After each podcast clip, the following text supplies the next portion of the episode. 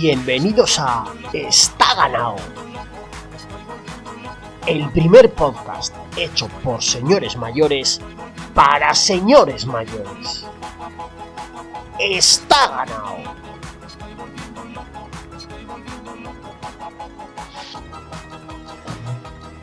Bueno, bueno, bueno, bueno, bueno. Bienvenidos otra semana más.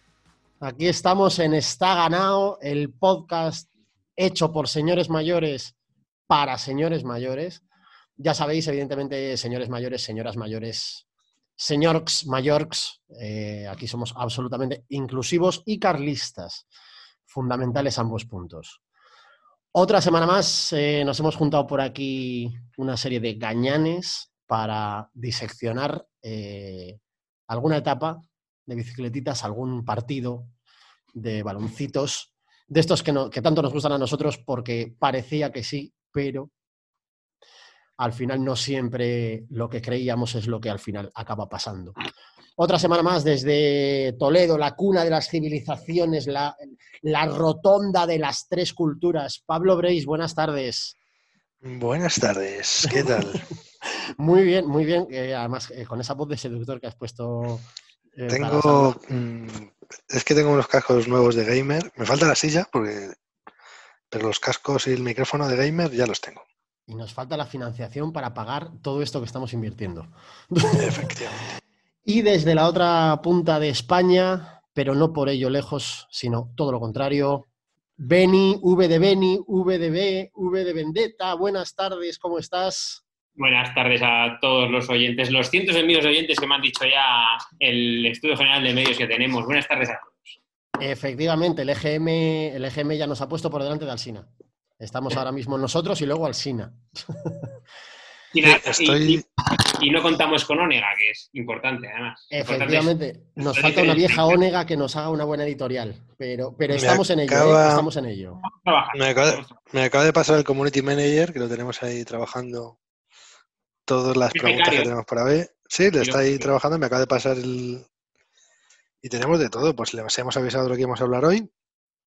Les Arcs 96, Indurain Sexto Tour. Y a la vez Liverpool y nos han hecho muchas preguntas que cuando queráis os las... Pues adelante, adelante por favor, ve repartiendo. Hay muchos que nos dicen que si queremos eh, lloros y suicidios en, en cadena, pero no, no es lo que queremos. Bueno, o sí, pero. La respuesta es sí. Llorar siempre. Queremos que la gente llore y mm, queremos meter el dedo en la llaga. Chubaca71 nos dice que Indurain se le veía venir, que iba con el chubasquero, con los guantes. ¿Cierto? A ver, el, tema de. Lo vamos a comentar, pero es que es cantoso. Lleva en el bolsillo chubasquero porque ha llovido en la tapa. Bueno, bueno, eh, lleva los guantes, lleva los manguitos, que imagino que estarán mojados porque ha, llevado, ha llovido bastante. Sí, sí, es, una imagen ¿eh? de época, es una imagen.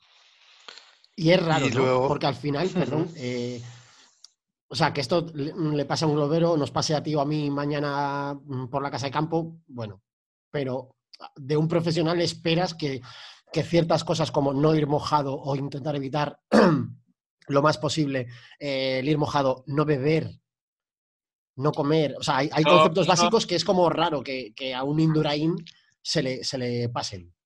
Luego lo comentamos, luego lo comentamos, pero sí, eh, además Chihuahua es fiel seguidor. Y sí, el tema, además para él fue más shock generacional que así, para nosotros, porque era más, yo era más mayor que nosotros. No es que le esté llamando viejo, pero es un puto viejo. Sí, sí, sí, lo es, lo es. Es un yayo, es un yayo. Eh, Enrique Julián Gómez nos dice, don Antonio Carmona agrediendo tibias inglesas, respeto infinito. No, fue expulsado, ¿no? Eh, no, Carmona sí. expulsaron a dos de la vez. Sí, sí, uno de ellos es eh, Carmona. y luego... Una entrada seria, además, no es por una... O el balón del jugador, solo pasa uno. En ebook solo tenemos un comentario que es de Beizain, el 29 ah, de abril, y pone... También. Buen título también. ¿Te gusta el compresor? Llama a este número. Ya está, es el comentario. Yo no sé. Pero respetamos la libertad de expresión. No, nos importa que...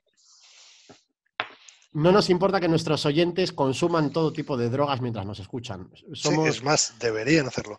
De hecho, sí, no solo. Como nosotros. les animamos no solo a que consuman, sino a que nos envíen también a nosotros algo para pasar la cuaresma un poquito mejor. Bueno, pues. poco más, eh, ¿algo más, empezamos. Empezamos. No, no, empezamos. Siguientes capítulos que nos vayan enviando. Intentaremos hacer algún directo también para que nos pregunten en directo. Y contar, con algún y, contar con algún invitado también en la medida de lo posible, gente que tenemos a nuestro alrededor, más o menos en nuestro entorno cercano, que, puede aportar también otras, otra, otros puntos de vista, a poder ser un poco de polémica, porque al final eh, veo que estamos, nosotros estamos bastante alineados y a mí una de las cosas que más me gusta de, de hablar y ver y disfrutar el ciclismo es el enganchón. ¿No? y las distintas opiniones y, que todos al final mm, somos fans de algunos y de otros no, y entonces ese, ese choque de odios y amores y tal siempre mola mucho. Eh, se me olvidaba también, Javi Amado nos dijo hace unos días, no tengo aquí el clip delante, eh, mítico forero de Parlamento y mítico tuitero de deporte, no solo de ciclismo, que nos habló sobre, que también vamos a hablar sobre los 20 segundos de sanción que le meten a Indurain por, por coger ah, los Efectivamente, preguntaba, si no recuerdo mal, Javi preguntaba que si, que lo más importante, decía algo así como, bueno, lo más importante de todo, de la etapa, de, la, de lo que le pasó a Indurain, de todo tal.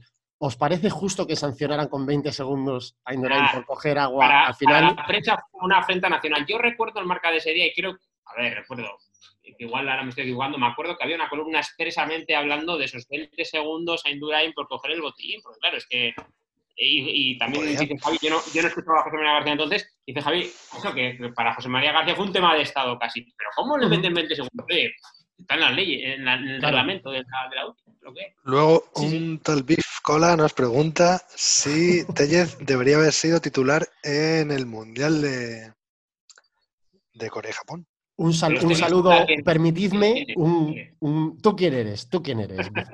Un saludo enorme para Cándido, allá, allá donde esté, desde Antequera, escuchándonos, o desde Málaga. Eh, yo diría, yo, eh, muy a favor de Tellez, yo diría una cosa, más que Tellez, yo habría llevado a don Jesús Merino, puestos a llevar centrales violentos, qué demonios, no, no vayamos a maters. Luego hablamos de la alineación de, del Alavés, que era como, era como llevar a una Mara, a un, era como los, los Latin Kings del, del, fútbol español, que luego al año siguiente vinieron a, a, inaugurar las gaunas nuevas. Cuando ya vino, ficharon a Colochini y todo, y, fuimos, fuimos a ver al Alavés, su campeón de Europa. Poca broma. Qué maravilla. Bueno, vamos a empezar, eh, como ya es tradición, con las bicicletitas. Para hoy tenemos, ostras, una, etapa eh, muy chula, muy interesante, pero igual que el otro día eh, comentábamos, ese primer momento en el que se ve que Indurain no es solo un Terminator que puede con lo que sea y con quien sea, eh, sino que se le ve también que es humano y que falla y que tiene días buenos, días malos y debacles, eh, pues hoy probablemente vamos a, hoy vamos a hablar de lo que yo creo que es eh, el gran adiós o el gran comienzo del adiós de, de Indurain. nos ponemos un poco en, contexto, como siempre. Estamos otra vez en, en julio del 96, eh, sexta, séptima etapa perdón, del, Tour de Francia, Chambéry-Les-Arcs. Eh, etapa potentorra también, etapa, bueno, de las que mola ver eh, desde las 12 de la mañana en casa en, tirado el sofá. 200 199 kilómetros de etapa, saliendo de Chambéry para atravesar, en primer lugar, la Madeleine, puerto mitiquísimo, mitiquísimo, eh, después de la bajada y un, trecho sube y baja así escarpado. Em, segunda subida del día, otro primera categoría, eh, de Roselin. Descenso de nuevo y por último, Lesag, que en principio parecía que era el menos puerto, entre comillas, de los tres, pero que, bueno, pues al final lo que inicialmente parecía que iba a ser la primera etapa, la primera llegada en alto del Tour, la primera ocasión de, Indurain para, para eh, ir poniendo tierra de por medio, ir, ir marcando un poco su, su, dominio. Venimos de cinco tours de Indurain, con lo cual, bueno, quizá había alguna duda de si iba a poder eh, llegar al sexto o no, pero bueno, supongo que el españolito medio eh, teníamos muy dentro que, bueno, pues que está ganado, ¿no? Que es a lo que, a, lo que estamos en este podcast. Está ganado, Indurain va a hacer el sexto. Y bueno, puede, puede ser, mmm, probablemente hoy sea el día en que comience a, dejar a, sus, rivales pues un poco ya eh, apartados. ¿Qué me podéis contar, amiguitos? Bueno, a ver, como siempre pondremos también, aparte de los antecedentes que has puesto tú, eh, antecedentes más o menos de ese tour, de ese 96. Eh, tengamos en cuenta que Indurain había cambiado desde el 94 su forma de encarar el tour. Eh, ya no iba al Giro, en el 95 ya no fue al Giro y la verdad que el Tour le salió muy bien. Yo creo que es el que mejor gana, el Tour que mejor gana, el 95, junto con el 94 igual. Y, ya en el 95 empezó a preparar el Tour en vueltas pequeñitas de una semana en España y luego ya pues en midi libre o Dauphiné libre.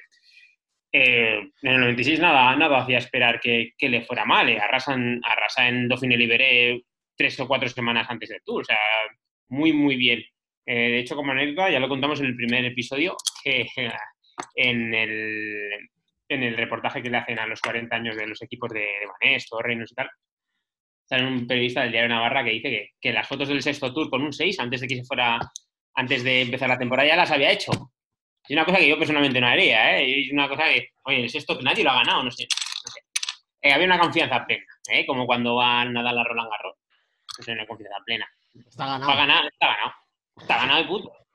Está ganado el puto. Sí, este sí que, sí o sea, el primer programa hablábamos del, del Giro, aquel que perdió con Bersin, que ya fue la primera vez que le ves perder, pero esto ya fue, fue peor, claro, porque esto era el Tour, y era el sexto, que no había ganado nadie, y no, yo no recuerdo exactamente, era pequeño, bueno, tendría ya 96, ¿es? Mm. Tendría casi 15 años, pero sí, lo recuerdo, no recuerdo tampoco si, pero sí, la ambiente era que lo iba a ganar o que, podía ganarlo, desde luego. Yo sí, pero yo, sí tengo el recuerdo, perdona, Beni, que te interrumpa, sí tengo el recuerdo de. Fue diferente esta derrota de Indurain a la, del Giro. Lo del Giro también, bueno, luego se rehizo. Eh, bueno, pues como que fue un altibajo. Fue un momento de mala forma o de, bueno, de no llegar al Giro a tope, pero como luego ganas el Tour, queda un poco en un borrón.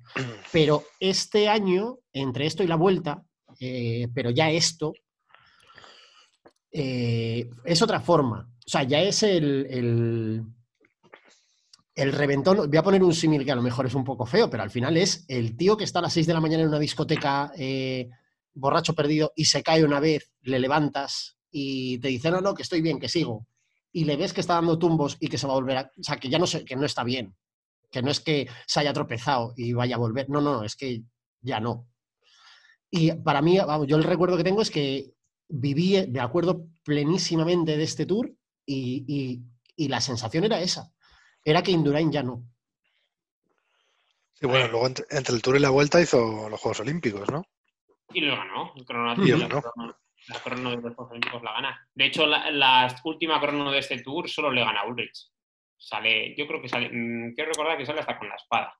No me hagáis mucho caso. ¿eh? hace segundo seguro en la última crono de ese tour, entonces, bueno, pues prepara específicamente la, la crono de los Juegos Olímpicos y queda primero y Yolano segundo, que también hizo un buen tour. Eh, a lo que iba en el tema, digo, eh, es una cosa generacional, porque todos recordamos dónde estábamos el día de Les Arts. Sí, está así. Yo, tenía 10 años y recuerdo perfectamente, pero es que recuerdo perfectamente la etapa. Yo la he vuelto a ver estos días y la recuerdo tal cual fue. O sea, la imagen de Indurain doblando así la lengua, está seco. Eh, agua.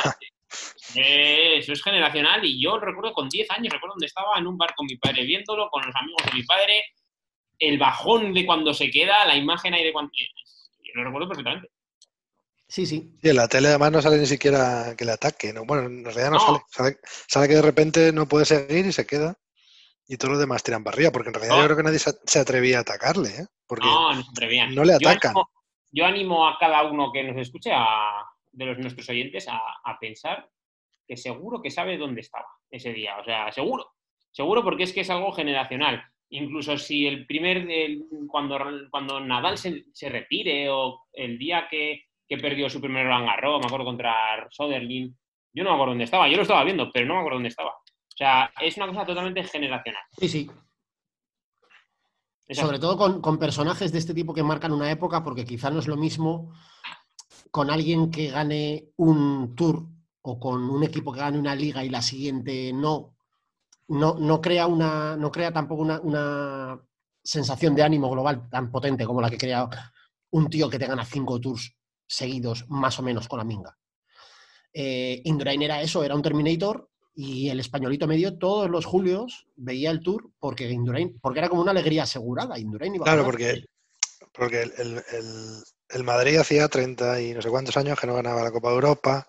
En los mundiales de fútbol nos echaban siempre en cuartos, pero Indurain siempre ganaba. O sea, todos los veranos era, era, un deporte, evidentemente no era igual que el fútbol, era más minoritario, pero ganaba. entonces... Pero esto es, minoritario, pero es igual que los mundiales de Alonso. Sí, no, a ver, eh, escucha. la gente lo veía no porque le interesara específicamente el deporte, sino porque es, es un espectáculo que gana un español. El último, no quiero más. que recuerdo de tal estilo es el, lo de Alonso. Ni Nadales, ni. O sea, sí, porque, el tenis siempre, el tenis siempre ha gustado, pero la Fórmula 1 no le gustaba a nadie. Y de repente todo el mundo lo veía y madrugaba para ver el Gran Premio de Japón. Un semejante como para decir, vaya bajona que. Pasa es que Alonso no tuvo una, no fue tan, no fue un dominador como para decir, bueno, menudo que el primer día que perdió. Eso es. No, ha ido bajando poco a poco hasta que, pues eso, pues, pues que vale para llevar mi esposa. ¿eh? claro, pero, pero Alonso, fíjate, fíjate. Eh, Alonso a lo mejor tenemos que dedicar algún programa porque Alonso en realidad también es bastante está ganado. O sea, Alonso cuando desembarcó en McLaren tenía tres mundiales ganados. cuando, cuando, desembarcó en Ferrari tenía... Claro, en Ferrari cuando llegó también tenía otros tres. Y está ganado, pero al final no. Y en cambio, yo recuerdo también, eh, y no soy especialmente aficionado a la Fórmula 1, pero sí recuerdo que tengo varios amigos que son muy aficionados y que en aquella época, cuando Alonso se iba a McLaren, cuando cambiaba de equipo tal o cual, volvía a haber un, resurgir, había detrás una legión de gente, y de, pero de gente de normal, no, no solo los ultrafans de la Fórmula 1, sino la gente en general se, se, ilusionaba. O sea, era un foco de, bueno, un tío que ha ganado el Mundial, que se va a la mejor escudería como es Ferrari, hostia, que va a volver a ganar. Y eso, efectivamente, coincido contigo que mm, echando para atrás, antes de, antes de Alonso, lo inmediato que teníamos era, era Indurain. Luego ya, pues a lo mejor contador, hubo una época en la que pudo ser... No, no, porque ya son otros tiempos, porque ya el show televisivo de los deportes está muy diversificado. Ya. Está muy diversificado. y contador llegó después de que ganaran Tour, este Pereiro lo ganó. Pereiro. Carlos Sastre. Bueno, Sastre lo ganó después del primer tour de Pero bueno, hmm. no es lo mismo porque ya el, show, el, la parrilla televisiva deportiva es que está muy, saturada. Entonces no, tú tienes un tío que te gusta de un deporte y otro de otro, pero lo, eh, sí, heredero, era heredero del todo lo de Perico, ¿no? sí, sí, sí. e incluso la eh, forma de consumirlo, lo que tú dices, la forma de consumir el deporte era diferente totalmente. Tú hoy puedes ver 59 competiciones. Tengo ahora unos, unos colegas se han chinado con, con UFC, que es como una lucha extrema tal, y lo siguen a fuego. O sea, a día de hoy puedes seguir cualquier tipo de deporte a tope. Entonces no teníamos tanto acceso y, los deportes que enganchaban, enganchaban a lo loco. La gente que le gustaba la NBA tenía que esperar un día que igual saliera en la prensa escrita o tal. O sea, esto es el contexto de realmente mediático es ese, de esos generacionales, que es un tío que... Sí, claro, es que, eh, que venía Nilo, creo, con Barcelona 92, yo era un poco mayor que vosotros, con Barcelona 92, o sea, era como el despertar del deporte español, ¿sabes? Que, antes había, había estado Ballesteros, eh, Santana, Bamontes mil años antes, Perico. Sí, pero era como uno que surgía, uno que surgía allí y hacía bien su deporte, pero ya cuando en principio de los 90, pues Indurain ya era como una cosa, todos los veranos ganaba. Sí, era eso. Sí, sí. Bueno, ¿y, quién estaba por ahí? A ver, vamos a contextualizar también un poco de, de, qué, qué, guerrilleros había por ahí sueltos, qué navajeros estaban por ahí sueltos. Del material que había encima de la mesa. Eh, porque el segundo puerto ya de la jornada, el Jornal de Rosalamba, ha llovido, hace un día de perros y ya se queda ya la ver que el año pasado había sido cuarto en el Tour, mejor ciclista del, 1995 por la UCI. Eh, bueno, es que la temporada 95 ya la ver es para verla. Eh, no creo que hmm. haya habido una temporada igual desde entonces, igual alguna de Valverde se le puede acercar. O sea, y se queda. El hombre va descamisado por ahí con el maillot abierto. esa imagen la tengo clavada. Eh, va tirando, no me acuerdo qué gregario es de la 11 de él, ahí con la melerita. Va tirando de él, bueno, pero. bueno, ha perdido. ¿Neil Stephens puede ser? ¿Eh? ¿Neil Stephens puede ser? No, Neil Stephens iba escapado. No, no iba escapado, perdón. Neil Stephens escapa en la, en la de Pamplona. Eh, era un español, no me acuerdo del nombre. Eh, iba más delante con, con Zule. Eh, bueno, en Cornederos de Land, pues, pues es que hay una banda de, guerrilleros navajeros tremenda. Está Riz, está Rominger en el grupo de Indurain, está Virenque, está Scartin, bueno, Virenque, Scartin y Leblanc que atacan en el Cornederos de Land, que luego no hacen camino. Eh, bueno, hay una, banda tremenda. Hay una banda ahí tremenda. Ulrich, primer tour de Ulrich, Riz, que había sido eh, podio el año anterior con, con Zule y con Indurain. Era increíble lo que había ahí había un mare magnum de personal tremendo. De hecho, Zule ataca antes de coronar y, bueno, le coge Indurain bien. De hecho, es que Indurain no iba mal, no iba mal. Sea, no, no, no iba mal todo el rato. Iba tirando, iba tirando el grupo todo el tiempo. Sí, sí, sin compañeros en el puerto de antes y después va tirando todo el tiempo. Tirando con Zule a su diestra. Zule Indurain tirando del grupo, que de hecho esto es lo que eh, venía esta semana en, redes, lo hemos comentado algún día, hay algún gesto incluso de, de Zule ofreciendo en, ya en, los, en, la, en el final.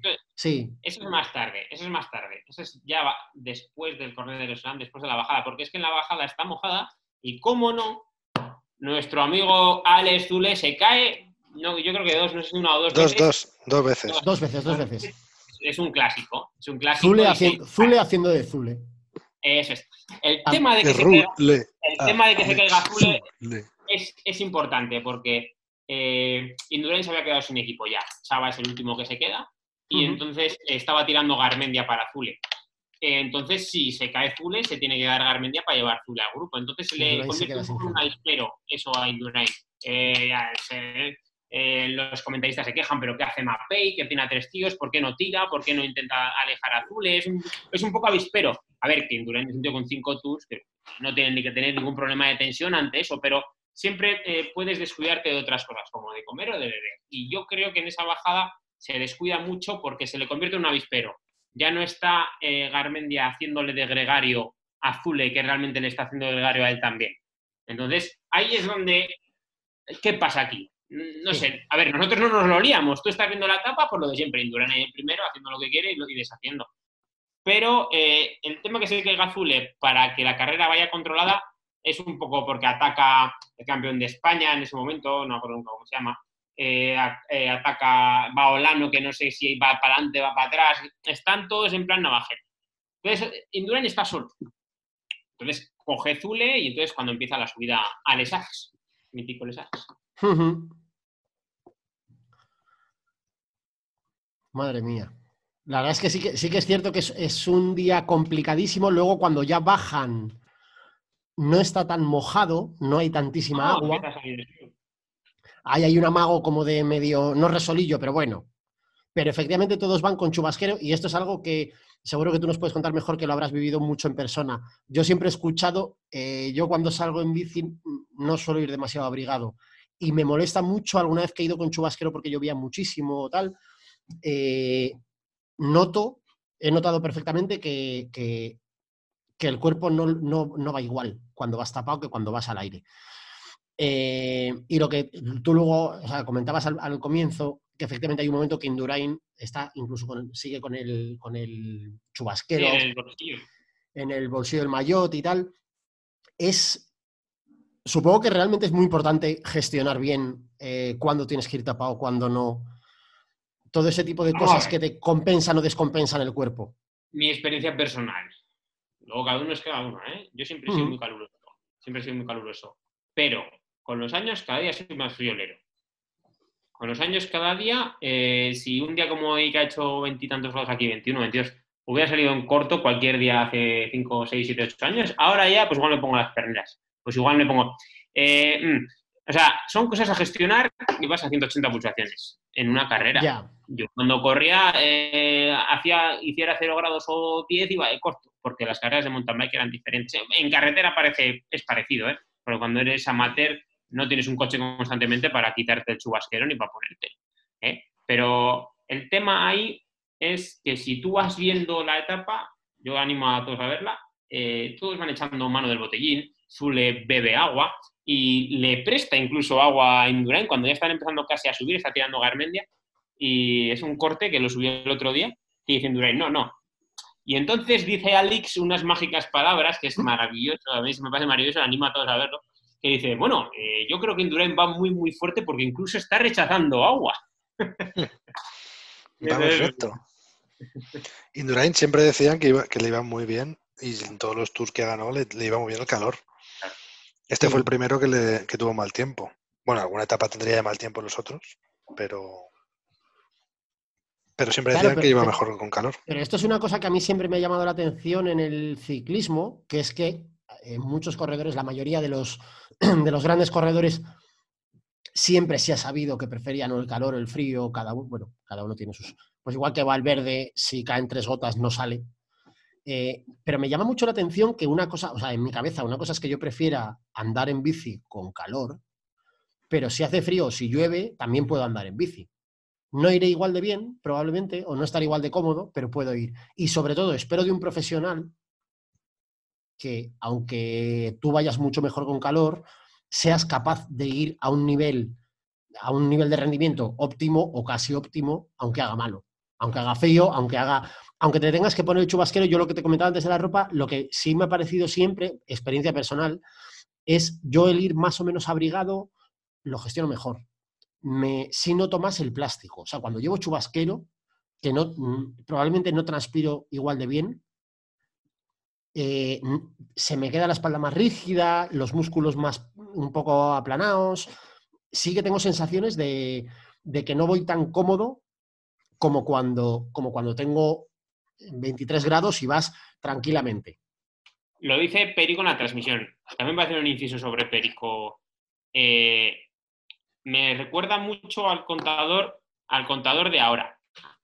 Me recuerda mucho al contador de ahora porque estaba muy cercano a, a su experiencia profesional y hablaba con los corredores, sabía las experiencias y habla mucho del chubasquero, que si te haces mayor los músculos sufren con el agua, entonces, eh, Perico es lo que dice, eh, y además lo dice anteriormente, no lo dice respecto a Endurain, entonces lo que le da un poquito más, digamos, de credibilidad, no de credibilidad, sino de, enjundia al asunto. Eh, bueno, no sé de qué corredor estaba hablando, ¿eh? bueno, es que con la edad, los cambios de temperatura, el agua no es lo mismo para el músculo, y es verdad, es es normal. Y bueno, pues a Endurain le pasa algo así. lo que sí, bueno, puedes seguir hablando de la etapa si quieres. Eh, una vez que ya están subiendo de Lesars, igual me adelanto un poco. Eh, cuando ya se queda Endurain, eh, al principio sigue el ritmo de Zule, pero luego es que va peor. O sea, es que Zule y Endurain se quedan a la vez, pero es que Endurain va a peor. bueno, si quieres sigue comentando la, etapa. No, no, vale, dale, dale tú, ¿qué, voy a decir yo para quitarte a ti la voz, si tú eres el experto? No, la etapa no tiene más comienzan, eh, nos hemos quedado en el, en el, descenso, si no recuerdo mal, ¿no? Del de serán. Tira Garmendia para Zule y Indurain todo el rato segundo del grupo. Eh, eh, Zule le ofrece agua, que hemos dicho antes, Indurain no quiere agua, no tiene tampoco agua en el botellín, si os fijáis, va con sus manguitos Indurain, con sus guantes, muchos ya se han quitado los manguitos, muchos ya se han quitado los guantes, Indurain es que no se lo quita, es una gestión un poco rara, él, él era muy suyo también, ¿eh? tanto como para la aerodinámica en las cronos, como manías, eh, era muy suyo, como todos los ciclistas. ¿eh? Pero bueno, él va totalmente abrigado, bueno, los manguitos abajo, pero abrigado como de, como de lluvia y sale el sol. Sí, sale el sol, efectivamente, están en, este, en este trozo que decíamos, como de sub y baja que hay entre, entre la Madeleine y, y Les Y veo por ahí, de hecho, estoy, estoy aplicando mi política habitual de estos últimos programas de, los programas anteriores, de ver la etapa mientras la vamos comentando para ir eh, recordando ¿no? y, yendo un poco a la par. Sí que efectivamente todo el mundo se va quitando la ropa, ya hace un poquito mejor. Veo que hay varios mapéis con Rominger. Hay tres mapéis dentro de Es, Olano y el campeón de España, que no sé quién era. Sí. Eh, Manuel Fernández Gines. Correcto. Eh, en ningún momento, en ningún momento tira un MAPI. Es una cosa mm, de no, de no creer. En ningún momento tira un MAPI. Que pueden dejar azul, ¿eh? En cambio, hay un, un, telecom en cada corte. De hecho, Udo Bols va escapado, que ya. Sí, Udo Bols va arriba, pero de hecho hay un momento. Yo creo que ya están subiendo el SAG. Hay, hay un instante en el que Manuel Fernández pega un tirón. Sí, pero luego se, queda. Y se va así, pero, pero curioso. Joder, también es, esto es. Eh, es cierto que es muy fácil analizar la etapa sentado aquí en casa eh, hablando con vosotros tranquilamente. Pero me llama la atención ver que Indurain sale a cerrar el hueco. No, no, si es que está hasta, hasta antes de 5 de meta Indurain. Sí, sale a todo. Salta Ulrich. Claro, claro, pero sí, pero eh, ¿hasta qué punto tenía que estar ahí? O sea, si mm, supongo que él era consciente de, cómo estaba. No, no, Tú vas notando las piernas. Mm, no sé, yo creo que no, porque sale a todo y va tirando, o sea que no tiene que, que encontrarse mal, supongo. ¿eh? En la rueda de prensa posterior, de hecho, está en, si lo queréis ver en YouTube, la rueda de prensa posterior está en el vídeo de la siguiente etapa de la contrarreloj. Nada más empezar, ahí está. De hecho, dice Indurain que él iba con el plan establecido que era atacar a 5 o 6 de meta hasta que se queda. O sea, él se empieza a ver vacío de repente, no es una cosa de decir, pues qué mal voy toda la tarde. no, yo... Se queda a 3, a kilómetros de meta, creo que es. Sí, a 3 o 4 y, pierde un puro. Y bueno, nadie ataca. Si llega a aguantar hasta el final, no, le, no había atacado a nadie. No, está claro, porque eh, es, la impresión que te da un tío. Eh, pasa un poco como, como, con Astro en el Tour de 2009, que si no llega a estar contador, pues igual lo gana. Porque es que es un tío que te da la impresión que ha ganado cinco tours. Y a ver dónde le meto yo mano a este, joder, no sé qué pasa aquí, vamos en el tren chuchu, pero ¿por qué? ¿Me saldrá? ¿No me saldrá? Joder, que entonces vamos, pero si ataco me sale.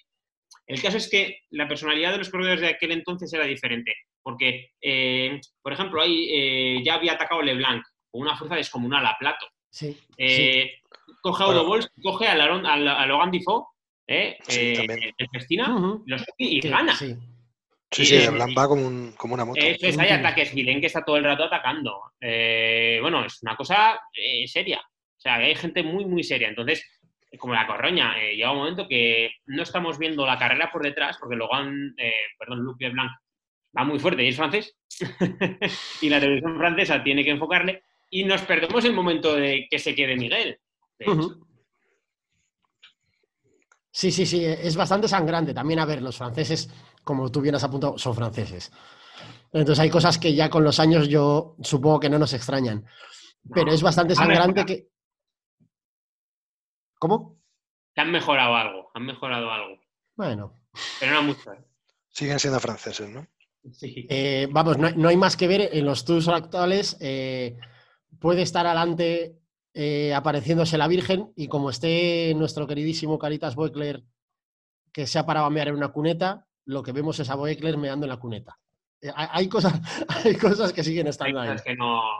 Bueno, llegamos a cuando se queda Miguel y, hay una curva tal que dice Pedro González, pero ¿dónde está Miguel? No lo vemos, está ahí Miguel, está con Zule y al principio no parece que lleva un mal ritmo, o sea, se queda, a ver, se queda un tío que tenía que estar atacando con todo lo que ello conlleva, en la bajona y todo lo que quieras, pero bueno, no es una cosa como para perder cuatro minutos que pierdes después.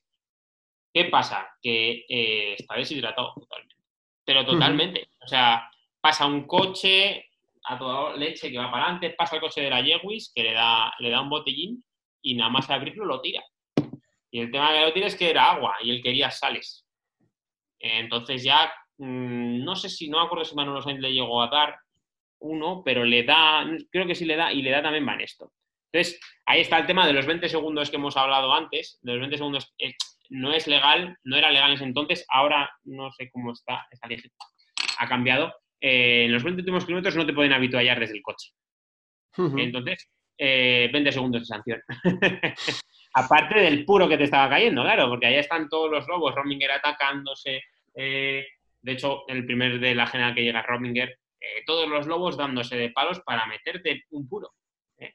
Y de hecho, van Zula y Indurain un ratito juntos y llega Garmendia otra vez y se pone a tirar de Zule y Indurain al día siguiente en la rueda de prensa dice, no, no, es que en cuanto llegó, llegó Garmendia, Zule bajó dos piñones y me dejó. Y yo cada vez andaba menos y menos y menos, una sensación de vacío total. Además se le ve la cara, ¿eh? efectivamente, no sé, creo que lo comentamos esta semana también eh, por Twitter. Hay, hay, corredores que son muy físicos, que son muy gráficos en cuanto a, las, a los gestos. Algunos que son como Boekler, que es carita, que nunca sabes lo que hace, pero sí que hay otros que tienen gestos súper gráficos. Recuerdo que la semana pasada en algún momento yo comentaba Chava y tal, eh, hay, hay, corredores que son muy, muy gráficos. Y la cara de Indurain, efectivamente, cuando se ha quedado eh, de Zule, no ya del, grupeto, sino de Zule, le adelanta un TVM y la cara justo cuando cruza la cámara, o sea, es, es la cara gráfica de, estoy vacío. Hay un momento que escupe y no le sale saliva. Eso es, eso es.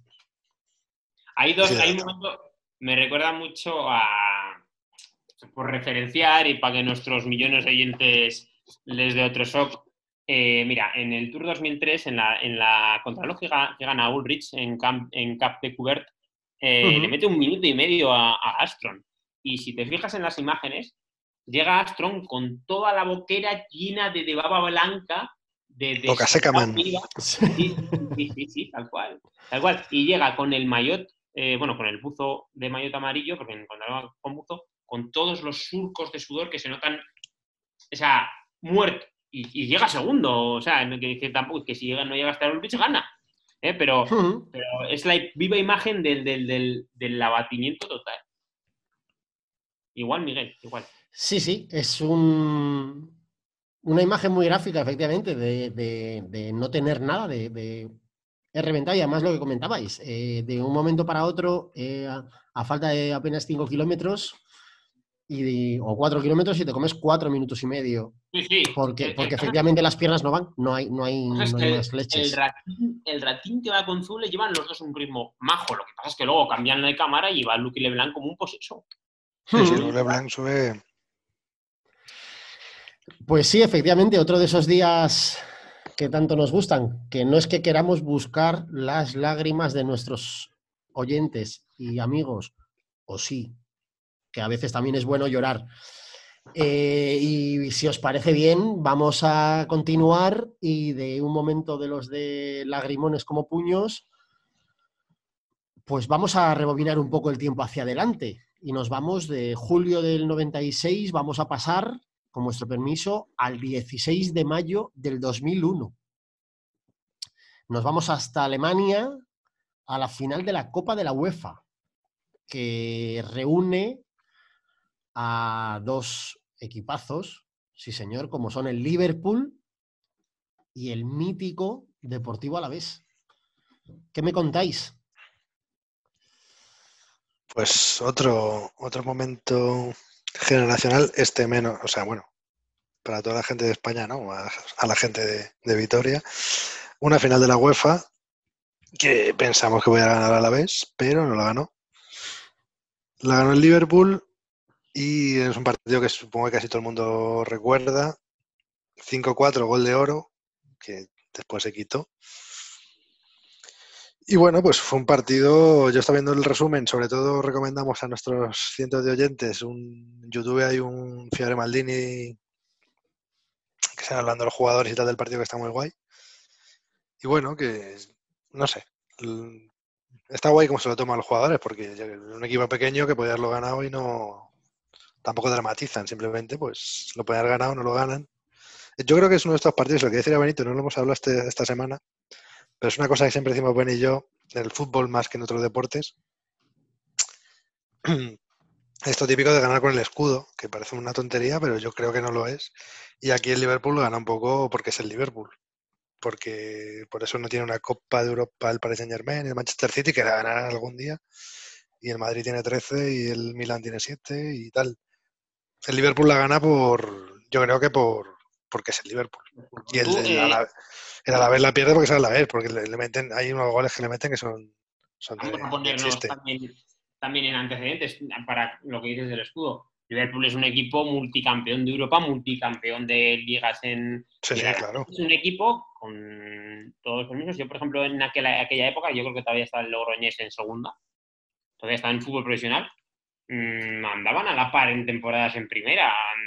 Logroño y Victoria hace en los 60 tenían la misma población, te decir, luego tuvo un boom más importante de Victoria, pero tú mirabas a Victoria como, como diciendo, joder, podríamos estar ahí.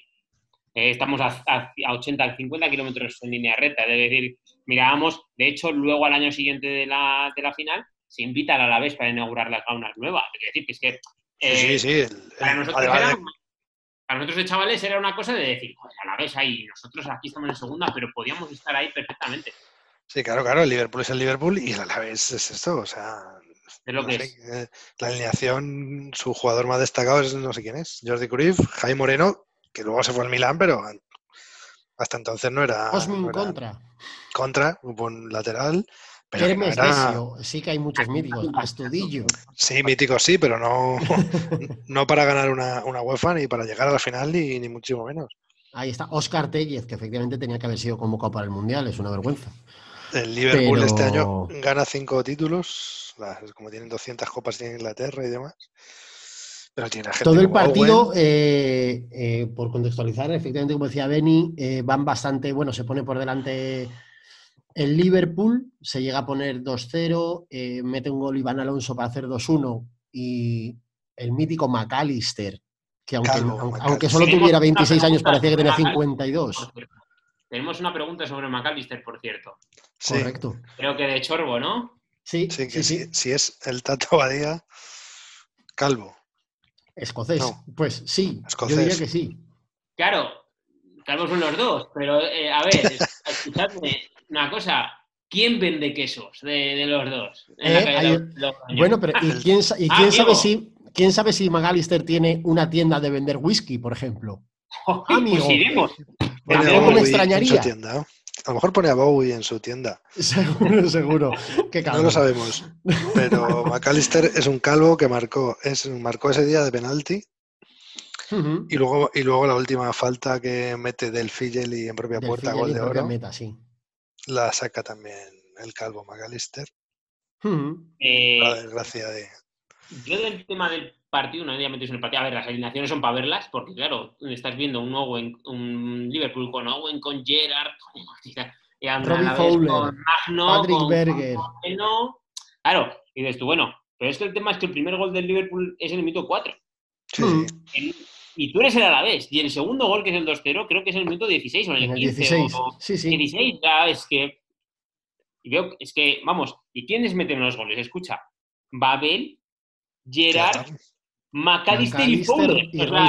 Y, el quinto es Jelly en propia puerta. Pero vamos, vaya cuatro. Sí, sí, sí, sí, En mi infancia, yo lo recuerdo a los cuatro. Sí, Fowler tirado en el área, nifando la línea. Sí. Sí, o sea. Sí, sí, sí, sí, sí. Capaz de reponerse a la vez y meter. Es un partidazo, es un partidazo, pero es lo que yo decía al principio. Creo que más de corazón que eso, que los goles que le meten a la vez son un poco de pardillos, de. de... El portero está muy mal, que lo dicen el Fiore Maldini, y el, el, último gol, sobre todo, que sale con los puños y no grita. Pero bueno, es un éxito ya a la, final de la. Hemos hablado un poquito de la ciudad y tal, pero en el recorrido de Alavés en esa Copa de UEFA también es para contarlo. Sí, sí. Eh, además, la UEFA cuando la jugaban mejores equipos que ahora, evidentemente. Sí. El, el Alavés elimina al Caserlauten, al Rayo Vallecano en cuartos. Ojo. Al Inter de Milán en octavos. Y al, no, al Rosenborg. 16 Pero bueno, que hay muchísimos equipos, la Roma, eh, el Hertha de Berlín, el Glasgow Rangers, el Parma, o sea, el Barça en semifinales, el Liverpool. El Liverpool, eso es. No es como ahora, que, bueno. Hay nombres, hay nombres buenos, eh, hay nombres buenos a ver, eh, eh, es una buena Copa Europa de la UEFA, la verdad. No es, sí, sí, sí. En realidad yo creo que el partido no es tan. está ganado como, como, los que hemos venido contando otros días y tal. Quiero decir, no, tampoco creo que es que el Alavés fuera el favorito claro y diera ya, por, diera ya por hecho el este, pero sí que es muy curioso y desde luego encomiable y para plantarse de rodillas y reconocerlo, que efectivamente con un Liverpool como el que tenías delante, siendo un deportivo a la vez súper humilde, vaya huevazos, vaya levantar la cara y el pecho y tirar para adelante. Pero cuando ellos empatan a tres, ellos lo ven ganado, ¿eh? Ellos en el 51 empatan a tres y lo ven claro. Lo dicen en el reportaje además. Y yo, yo recuerdo ver el partido también, yo lo vi entero. yo digo, estos han empatado a tres y vienen desde atrás, el que viene de atrás viene más rápido, como quien dice. yo, yo, les, a ver, luego además lo que te digo, ellos lo confiesan así, que yo veía el partido para ganarlo. Y ellos, lo que pasa es que yo, cuando ellos llegan a la prórroga, sí que llegan más rendidos. ¿Eh? En, la prórroga, se pulsan a dos. Sí, sí, sí. A Carmona y a Mocerín. Carmona que ya está, pero el otro tiene más delito porque había salido después. Ojo, también hay que decir una cosa de Mané, que hace un cambio en el minuto 22. sí, porque sale con tres centrales, le, meten dos goles y dice, pues cambio. Sí, sí. Pero hay que tener los cuadrados para hacer un cambio. Sí, Minuto 22 en un final de la UEFA, siendo tú encima de la vez. Bueno, no tengo nada que perder, pero hay que tener los cuadrados. No, no, el, 90% de los entrenadores no habrían cambiado porque son sus ideas y sus no sé qué y no cambian. Y encima te sale bien, porque luego tú puedes cambiar y te puedes salir peor, te puedes meter otros tres. Sí, lo que pasa es que luego le critican que quita a Javi Moreno después de meter dos goles. En el minuto 60 lo quita. Ese es el tema. Ese es un tema más complicado. Es un tema más complicado porque, no venían mal. Le salió mal, bueno. Le metió a uno que se llamaba Pablo, que era un buen centrocampista, me acuerdo. Pero le sale mal. Bueno, bueno, le sale mal. Marca, empata y llega a la prórroga que, y casi a los penaltis. El gol de oro, que luego lo quitaron, que el reportaje está gracioso que Jaime Moreno dice que no lo sabía. El gol de oro. La, una curiosidad, por ejemplo, de aquel Alavés, eh, en, la primera, en esta primera equipación no lo sé, pero en la segunda de esta Copa de la UEFA, que era color un rosa, un rosado, color vino, porque como les estaba patrocinando Rioja Alavesa, eh, pues era un color tirando a vino, no era un color vino, eh, ponía en pequeñito el, número, el nombre de todos los socios, la camiseta, cuando jugaban, la, cuando jugaban con esa camiseta en la UEFA. sí, la, de la final también. La final también la ponía. Eh, yo recordaba la, de la segunda, ¿eh? La, de la final, para los que no lo hayan visto, es como la de la, como la camiseta de Boca Juniors. los colores Efectivamente. Bueno, pues yo creo que otra semana más hemos. El tema, vamos a ver. No, vamos a. Joder, eh, comentamos, podemos un minutillo más, vamos a comentar el, tema del, yo creo de, joder, que te metan un gol de oro a falta de tres minutos, eh, se lo metan en propia puerta, joder, es que es que yo ya veía los penaltis, cuando estaba, yo lo estaba viendo cuando en directo cuando lo vi, ojo, están penaltis ya y penaltis es una lotería. Joder, lo que dice Jelly en, en, el, en el reportaje que es verdad, y de joder, no hay nadie, o sea, estamos nosotros que nos han expulsado a dos y nadie del Liverpool salta por el balón. Saltamos todos del Alavés. El calvo McAllister la pone bien. también ahí probablemente se nota eh, lo que es un equipo, lo que decía Pablo, me parece, o tú, un equipo que está acostumbrado, que ha, nacido y ha vivido toda su vida en finales europeas y, un equipo que llega por primera vez a una final europea. Me imagino que el nivel de tensión, el nivel de nervios eh, no tiene nada que ver y, probablemente no se le puede pedir a Del Figeli o a no sé quién que, tenga esa experiencia y, esa, y esos huevos, hablando mal y pronto, eh, como los que puede tener un, futbolista que ha jugado 18 finales europeas. Yo recuerdo, eh, porque claro, de aquella se jugaba un miércoles la final de la UEFA y al siguiente miércoles la final de la Champions. Y me acuerdo que, joder, la gente diciendo, ¿cómo puedes meter cuatro goles en una final y, no ganarla? Y a la siguiente final, la de Champions, que fue la del Valencia contra el Bayern, la gente decía, pues si parecía imposible meter cuatro goles en una final y no ganarla, Cañizares paró cuatro penaltis en la del Bayern y no ganaron la final. Y no la ganaron. Y es que fue eh, dos está ganados también, aquellas también, es que fue una final un poco aburrida la del Valencia, pero fueron, o sea, llegaron dos equipos españoles a ganar a, las finales y no la ganó ninguno con oportunidades para ganarlas a mansalva. Es fue algo tela. Aquel 2001 fue tela. 2001, un, gran año del está ganado. Otro año que nos ha servido para otra semana más eh, contarles a todos nuestros oyentes, recordarles y compartir con ellos eh, momentos que nos gustan y que nos gusta revivir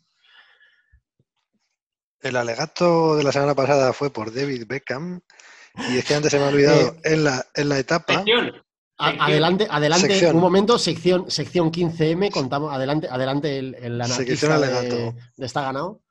en la etapa de Les Arcs, Indurain perdió, empezó a perder su sexto tour, pero la imagen más patética de la jornada la protagonizó el maillot amarillo, Hulot, francés, que cuando va subiendo le enfocan, va llorando, no puede dar ni, un ni una pedalada más, parece que se va a caer y se baja de la bicicleta. El público y su director de equipo le convencen y sigue, pero los dos minutos se vuelve a bajar llorando. retirando, sí. Y acaba retirándose. Entonces, pues la semana pasada lo vamos, a unir, lo vamos a unir eso con el Tour de, perdón, el Giro de 2018.